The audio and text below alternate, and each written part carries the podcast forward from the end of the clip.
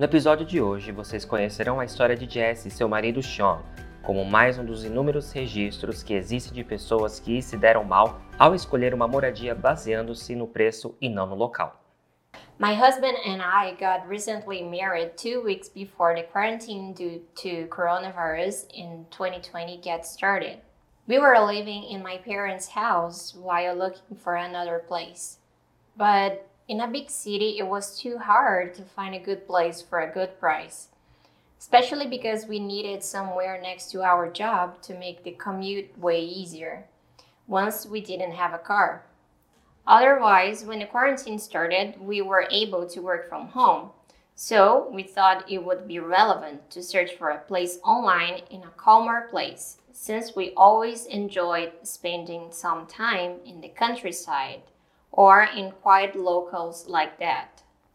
Sean e Jesse eram bem cautelosos ao tomar decisões, principalmente referentes ao lugar onde moram. Contudo, no período de quarentena e recém-casados, estava ficando cada vez mais difícil para Jesse morar com os pais, e para Sean morar com os sogros nunca foi uma opção muito boa. Apesar do bom relacionamento entre eles, o confinamento estava afetando a relação de todos ali. Both of us searched harder during our work shift. And finally we found an old but cozy two story house. At first, we smelled a rat because the price was excellent, so we would save a lot of money and the house seemed to be very good. We talked to the owner of the house and he said the price was that cheap because of the location. Once it was a little bit far from downtown. My husband and I assumed that it would be great to live in an isolated house after a long time living in a big city. Furthermore, in the middle of the pandemic, we would not have enough time to consider another option. Então o casal se mudou rapidamente. Em menos de uma semana já estavam acomodados no lugar.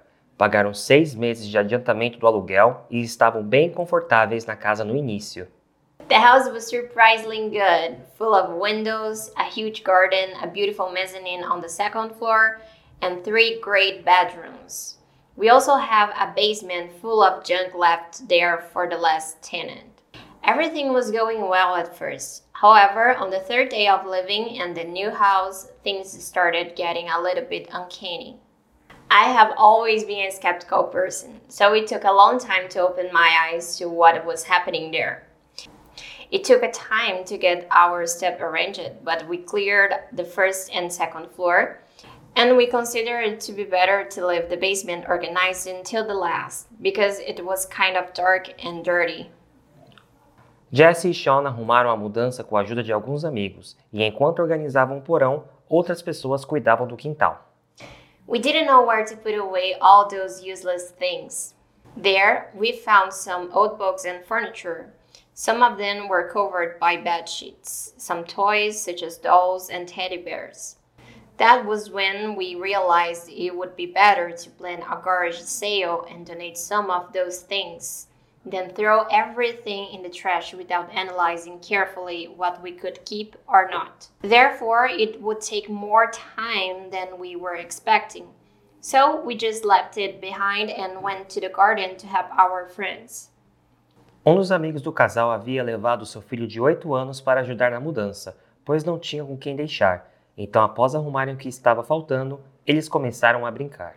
Sean had found a kite backward and was teaching the eight-year-old boy Chad to fly a kite.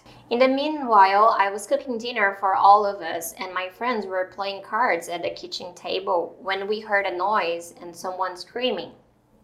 We went to the garden very quickly, thinking that Chad had got hurt, but actually, Shan did.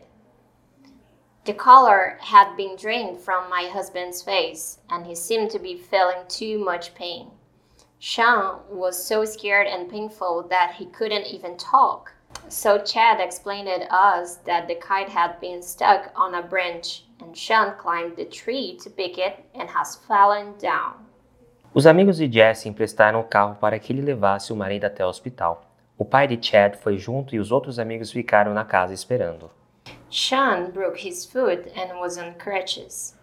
When we got home, our friends were really worried, and Dallas told us happily that she had found a wheelchair in the basement.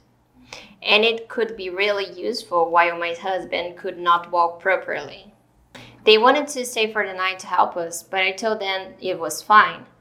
So they only helped me to bring some blankets and a mattress, considering that we would spend the night in the living room because of Sean's injury. Late that night, I got up to grab a glass of water in the kitchen. But back into the living room, I had the impression that the wheelchair had been moved to another place. I mean, I remember letting it next to my husband in case he woke up at night to go to the bathroom or something like that. Otherwise, it was strangely behind the couch. Mm-hmm. I was too drowsy to think about that, so I came back to sleep.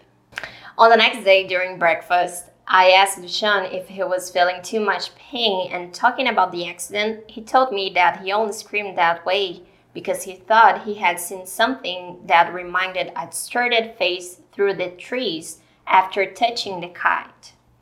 Jesse e Sean meio que riram da situação, e a mulher até comentou sobre ter tido a impressão de que a cadeira de rodas teria sido mudada de lugar sozinha. Depois daí tudo piorou. Things started getting worse and worse. Sometimes I had to close the windows many times because they were opened without any reason. Not enough Sean and I were sleeping in the living room yet. But late at night, we could hear steps like someone was walking or crawling in the second floor. The last straw was when my husband and I were having dinner and I heard a deafening noise from the hall. When I got there, the wheelchair had fallen downstairs, which would lead us to the basement where it was found.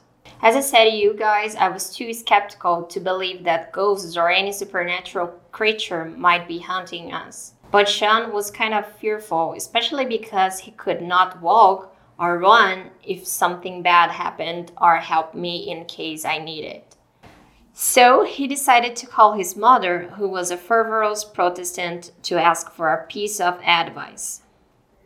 My mother in law suggested we call a preacher to pray and send the bad energy away. And so we did. It worked for a few days. When Sean finally was able to walk better, we decided to go back to our bedroom upstairs. And although the odd events we had been through, we have a good time sleeping on the floor. So we wanted to sleep there one more night. O colchão do casal em que ambos dormiam ficava entre o sofá e a estante da televisão. Olhando para cima, dava para ver a parte do mezanino e do caminho para os quartos. No andar de baixo tinha um banheiro em frente à escada que levaria ao porão, e, seguindo o corredor, ficava a cozinha. I had a nightmare where my husband was on the second floor in a wheelchair. Then he slowly stood up, walked toward the mezzanine grid, looked straight at me, and threw himself off there. In the dream, I was lying down on the mattress and could see his face full of blood. I woke up really scared, and when I looked up to the mezzanine, I saw a pale woman staring at me dressing a white cotton fabric that seemed more like a bedsheet. I could clearly look at her deep and empty eyes. When I blinked, she was not there anymore. I could not sleep again, so I woke up Sean and told him what had happened so far.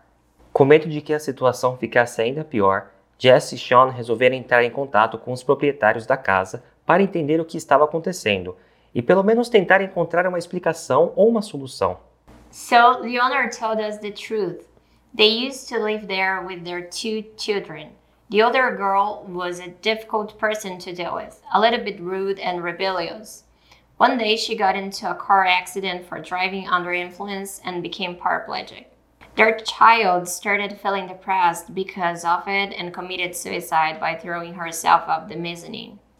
At that moment, I understood the meaning of my nightmare. She was trying to say something to me, but I just couldn't imagine what and why.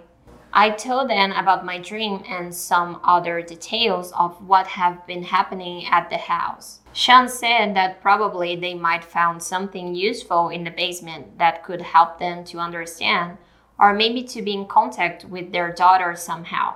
So we spent a long time cleaning and letting them take back some important objects. Esse episódio foi produzido por Fluency Pass, a única escola do mundo com o ciclo completo para você falar inglês.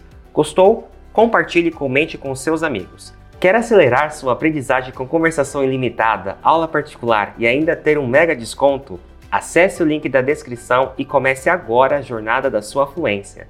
São 7 dias de conversação ilimitada por apenas um real. Siga a gente para a próxima história em inglês. Até semana que vem.